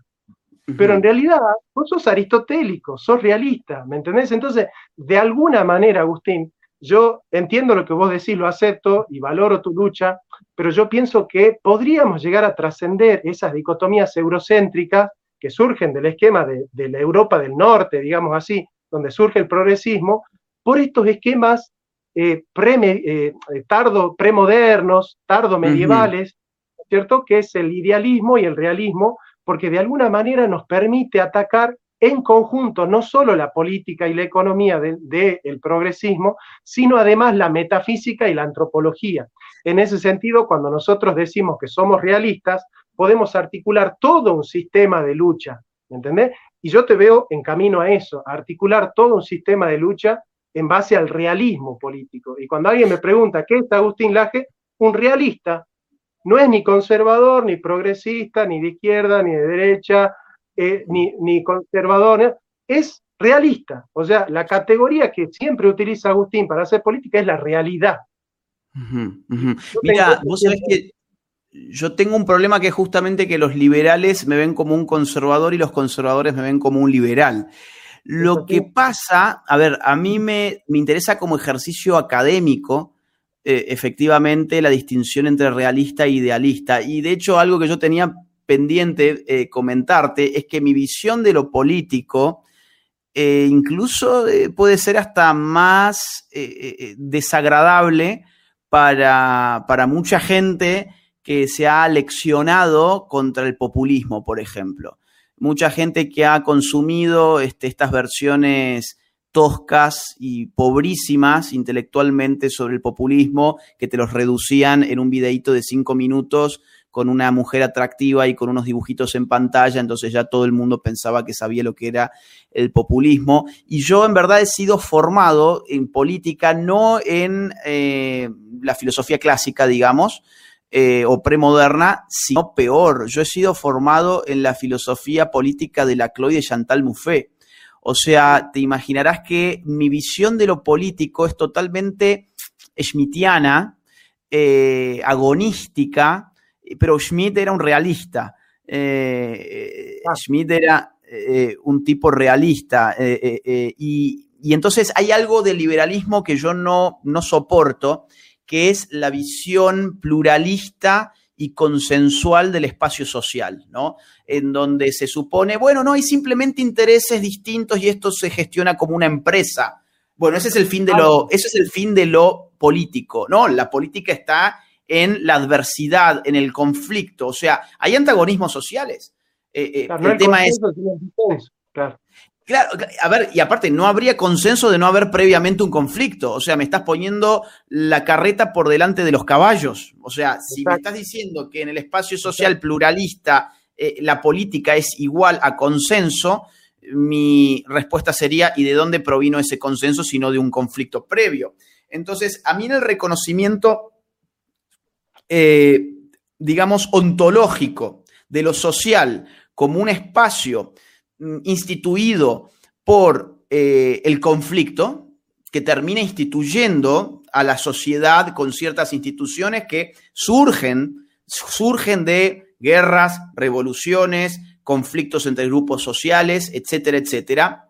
Yo necesito demarcar la frontera que separa el ellos del nosotros, primero que nada. Y esa frontera del ellos y el nosotros vos la estás planteando ahora mismo como una frontera que está dividida entre el realismo y el idealismo, por ejemplo. Ahora, mi reflexión ya no en clave filosófica, sino politológica, sería, ese significante tiene la potencia como para significar una cadena hegemónica de articulación de demandas? Lo traduzco un poco más simple en la política hegemónica lo que uno hace es engarzar distintos eslabones, digamos, de distintos eh, eh, em, demandas y sujetos. Por ejemplo, la nueva izquierda, ¿qué engarza? ¿Qué articula? Esa es la palabra. ¿Qué articula? Articula feminismo con LGBT, lo articula esto con el indigenismo, lo articula con el ecologismo y va armando una cadena. Y esa cadena después la tiene que denominar de una forma. Hay que denominarla para darle una consistencia política que identifique a este nosotros que estamos siendo. Bueno, ahí es donde yo... ¿Cómo? El input.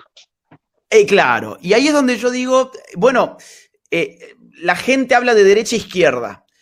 ¿Por qué no asumimos la posibilidad de darle otro contenido, un contenido distinto, total, a ver, el contenido de la derecha de la Guerra Fría no era el mismo que el de la guerra de la Segunda Guerra Mundial, que no era el mismo de la época de la Revolución Francesa. Entonces, hoy puede tener otro, otro eh, contenido totalmente distinto y tener fuerza política. Y cierro con esto. Y el ejemplo de éxito en ese caso, a mi juicio, fue Vox. Vox, en lugar de decir, no, no, no, no somos de derecha, dijo, ok, sí, nos quieren decir de derecha, sí, somos fachas, incluso llegaron a decir, somos fachas, sí. O sea, si, si ustedes dicen que esto es ser de derecha, somos de derecha, ya está, ¿qué me importa? Lo asumo y ahí empezó, digamos, un éxito de apropiación de lo que era un insulto. Por eso, cierro con esto, yo identifico que políticamente tiene mucha potencia esa dicotomía porque es la que usa el hombre común, ¿no?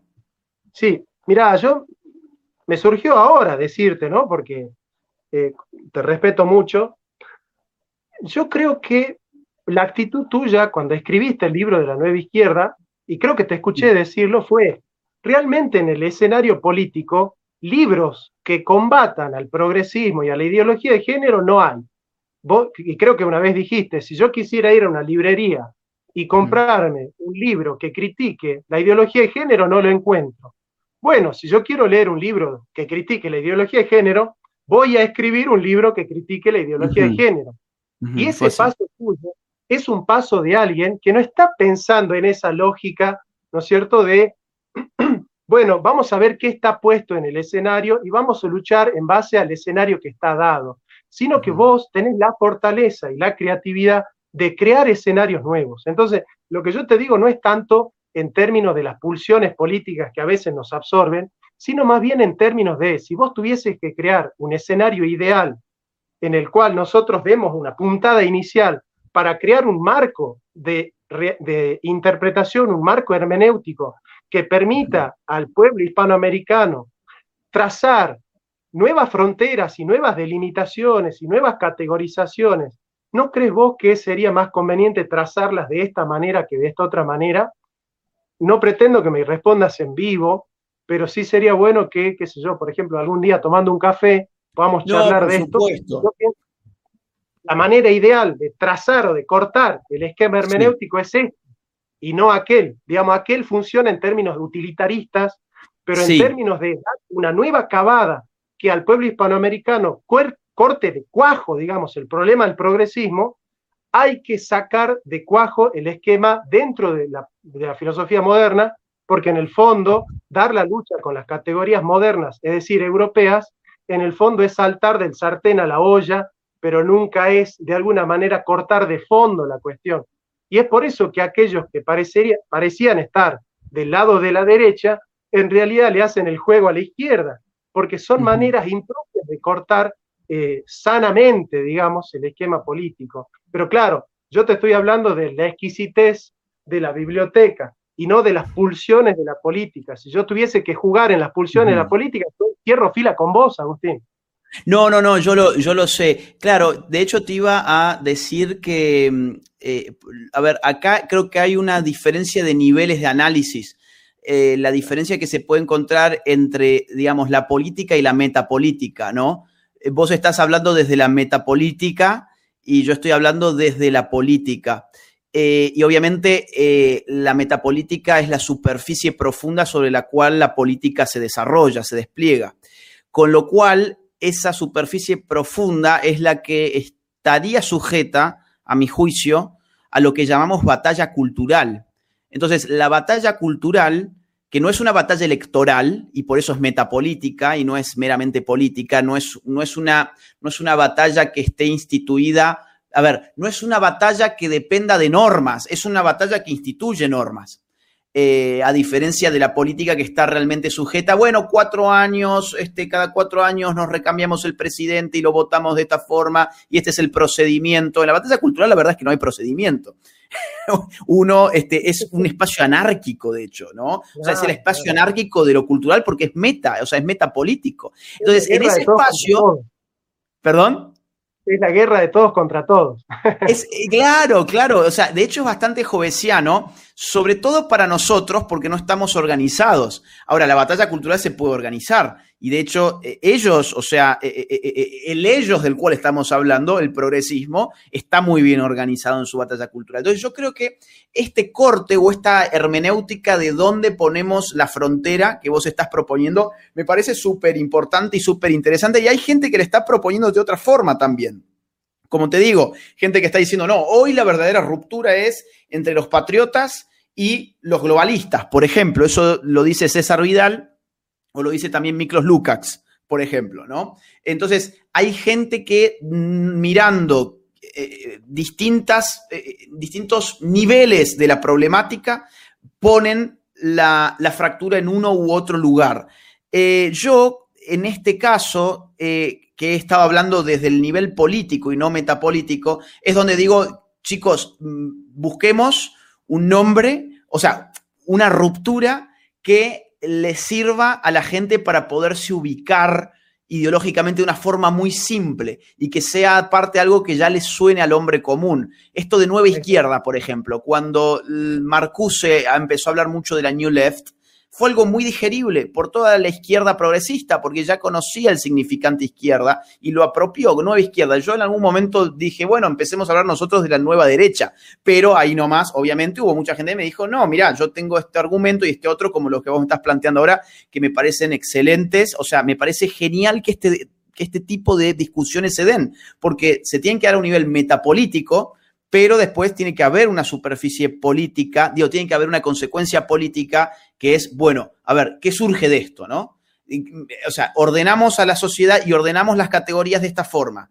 Y ahora la política también es el arte de lo posible, ya en un nivel empírico, fáctico, y también es, digamos, la forma, bueno, esto no creo que te haya gustado mucho, pero, pero es el arte, digamos, de hacerse cargo de una realidad eh, eh, en la cual hay poder y en la cual hay una disputa por ese poder, ¿no? Y nosotros vamos a buscar poder o vamos a, este, bueno, imaginar la sociedad o, discutir, digamos, eh, cuestiones que no se materializan finalmente. Sí, sí, yo, bueno, te preguntaría entonces ahí, Agustín, vos entonces estás trazando tu disputa en el ámbito metapolítico, es decir, en estas pulsiones que van de, digamos, de lo académico a lo performativo, o estás en el ámbito, estás dando, digamos, tu disputa eh, cultural en el ámbito de lo político, es decir, en, lo, en el que va de lo performativo a lo discursivo. Bueno, es justamente como iniciamos, que yo te dije, yo me di cuenta que si hacía vida académica, yo me iba a quedar en una, digamos, en una nada en el sentido de no poder performar absolutamente nada. O sea, sí, con un puestito en una universidad, cómodo, etcétera, escribiendo un paper y demás, pero después la consecuencia política de todo ese trabajo no, no creo ni, ni, siquiera poder tratar de impulsarla. Entonces yo siempre estoy buceando entre ambos niveles. Es decir, trato que lo que a lo que yo le dedico mi tiempo en producción intelectual sea pensado para que tenga una consecuencia política. Si, claro, si se queda solamente como una elucubración, eh, por mi forma de ser y por mi proyecto, en mi caso, no me sirve demasiado. Cuando yo buscaba libros contra la ideología de género, por ejemplo, ya que lo mencionabas recién, eh, y vi que no había, decía, bueno, acá hay una lucha que es totalmente desigual. Es decir, tiene que haber un libro contra la ideología de género, no simplemente como un ejercicio intelectual de buscar el saber por el saber mismo, sino que ese saber que yo tengo que buscar tiene que además tratar de generar una lucha. Y ese libro generó una lucha, o sea, o digamos, le dio posibilidades a gente de poder hacerse de algunos nuevos argumentos y poder luchar, ¿no? En ese sentido, yo soy una combinación bizarra de las que yo te hablaba recién, ¿eh? O sea, cuando yo dije que los libertarios son una, una, combinación bizarra, yo soy una combinación bizarra. Entre un poco de austríacos, un poco incluso de postmarxistas, un poco incluso hasta de Foucault, que lo hablamos recién, mi tesis de máster es en Foucault. Eh, eh, eh, soy una combinación bizarra. Bueno, yo, creo que ahí, por ejemplo, yo estoy en un círculo de tomistas en la Argentina, ¿no es cierto? Y se habla mucho de vos, ¿no? Y, y, esa es un poco la crítica del tomismo hacia Agustín Laje, un poco, ¿no? Mm. Es decir, como que de algún lado te vemos como utilitario, ¿no es cierto? Como hmm. pragmático, pero yo el otro día te escuché en el crossover este, con Chinda y con Javier Milei y con Nicolás decir una definición de política que me encantó. Vos dijiste, la política es el arte de articular a los semejantes y no a los idénticos.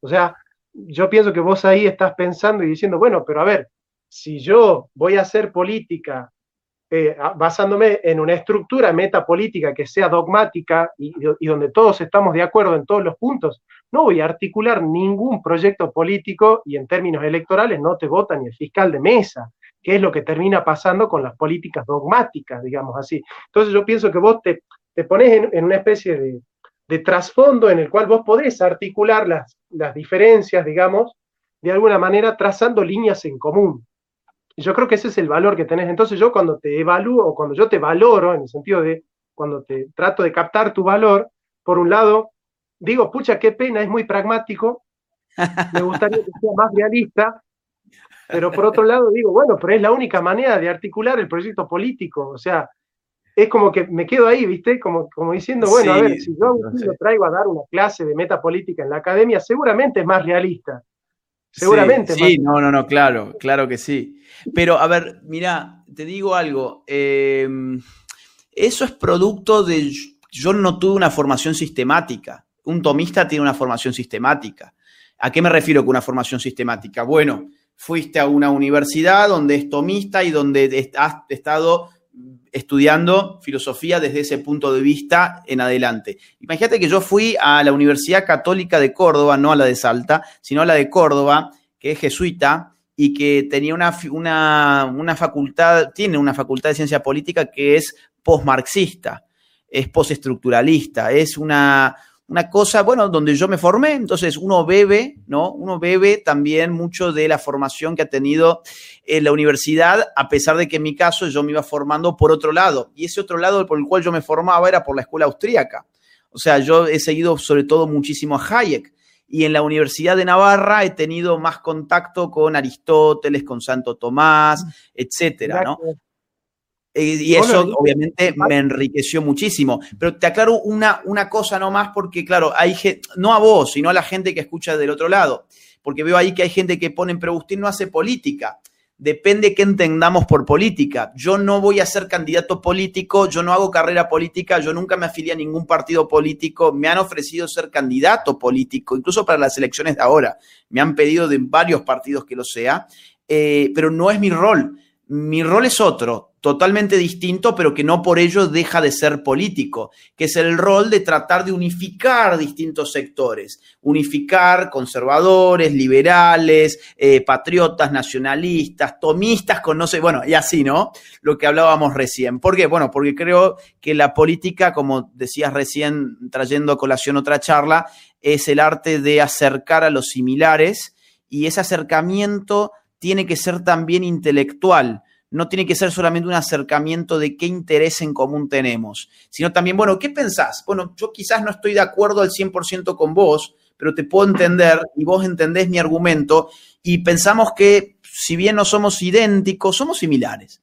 Es decir, tenemos una visión de país similar, no pensamos exactamente lo mismo, pero es similar la visión de país que tenemos y nos estamos enfrentando un ellos que son los mismos. Entonces, ¿por qué no somos un nosotros? Esa sería la pregunta política. ¿Por qué entonces si ellos son ellos y ellos se han configurado eh, al calor de unir similares, nosotros no somos un nosotros? Y esa es la, eso, es lo que políticamente yo trato de hacer. Y ojo, yo puse un poco, eh, eh, digamos, alardeando, alardeando en mi Instagram, en un posteo reciente, puse, eso es P, eso es política con P mayúscula. O sea, es política con P mayúscula entendida, eh, eh, digamos, eh, como, como, como, una lucha que va mucho más allá de quién gana ahora un puestito en el Congreso este, o en una, en una intendencia, ponele, ¿no? O lo que fuere.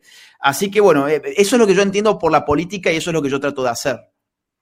No, y se nota que lo haces, y de hecho que lo haces mejor que cualquiera de los que desde el calor de su hogar te critican, pero no son capaces de articular ningún proyecto político, ¿no? Así que se los digo a mis colegas de la UBA, que están muy inquietos y que me están escribiendo, que se queden tranquilos, porque ustedes nunca van a hacer nada, porque usted no lo va a votar ni, ni, el, fiscal de mesa, porque no los conoce nadie. Entonces, digamos, ustedes están condenados a ser archivistas, a leer Lionesco y Marionesco en, en el archivo histórico, y está muy bien. Ahora, en algún momento, en algún momento, cuando se carguen la Argentina, ustedes no van a poder ni ir ni al archivo histórico. Así que nosotros lo que estamos haciendo, estamos haciendo porque muy probablemente no haya Argentina si esto sigue así dentro de 20 años. ¿no? Entonces, por eso es que valoramos, los que estamos en la academia, valoramos a Agustín Laje porque él es como el nexo entre nosotros, que estamos en una covacha, y las pulsiones de la política. Por eso en ese, en ese ambiente hay ciertas ambigüedades que son notorias de las pulsiones de la política, ¿no? Este, claramente. Si yo tuviese que aconsejarte, yo te digo, por ejemplo, formate en Sampai. Sampai te va a dar todas las categorías para articular todas tus intuiciones de una manera coherente. Y bueno, capaz que en algún momento, si, si lees mucho a Arturo Sampai o a Tomás Casares, que son grandes tomistas, grandes tomistas que han articulado todas tus intuiciones, las que yo te veo a vos, han articulado en una antropología una ética, una filosofía del derecho, una filosofía política. Y, yo te noto que si vos lees a Arturo Sampay, vas a decir, esto es, ya no necesito yo tomar de acá y de acá y de allá y de allá, porque es un proyecto articulado. Así que bueno, te, dejo ese desafío cariñoso. ¿Cómo? Mira, ya lo, ya lo estoy... Ya lo estoy anotando, voy a buscar. Yo compro en general mis libros por, te lo, te lo comentaba hoy por WhatsApp.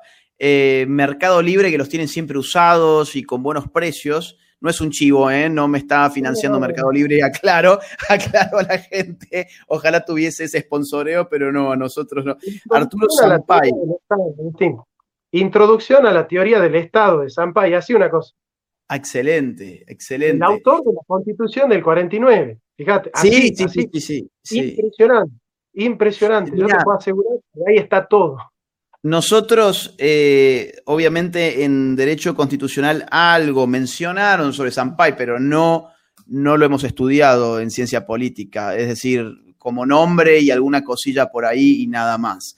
Jonathan, mira, yo te agradezco a vos. Ya llevamos una hora cincuenta y después este video, si llega a las dos horas, va a ser inmirable para la. Por esto queda guardado queda guardado. Entonces esto se va a poder seguir mirando.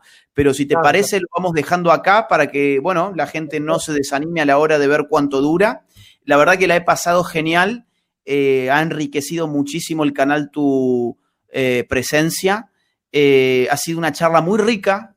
Yo creo que para mí, para toda la gente que lo ha estado mirando desde el otro lado, porque te cuento que nunca hemos bajado la audiencia, ha siempre subido, estamos casi en 4.000 personas mirando esto.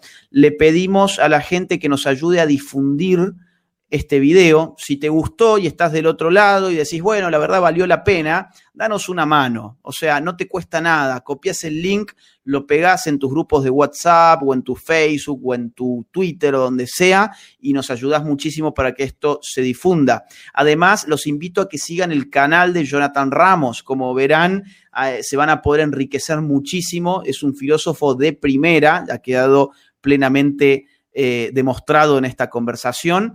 Eh, tiene videos muy interesantes, muy buenos, así que síganlo, síganlo pónganle like y todas esas cosas que los youtubers siempre dicen, porque si bien parecen a veces medias ridículas, tienen una función que es ayudarnos a difundir, ¿no? Cuanto más like tiene un video, YouTube mejor te lo posiciona en los buscadores. Gracias, Jonathan. Para mí realmente fue muy rica esta charla. Eh, al último nos desviamos de tema, pero fue muy bueno para poder intercambiar dos posturas distintas eh, eh, sobre el tema de, la meta política o de la política. Me pareció excelente. aprendí mucho, además, aprendí muchísimo de toda la charla con vos y por lo que leo en este momento, la gente también. Así que muchísimas gracias por haber estado acá. Gracias, Agustín. y dos cosas, como filósofo y académico, te admiro y como cristiano oro por vos, oro por vos para que el Señor te, te siga sosteniendo. Yo no sé si sos cristiano o no, esa me la perdí, pero este, yo rezo para que Dios te dé fuerza porque los que te odian hoy son más fuertes que vos, pero no más inteligentes.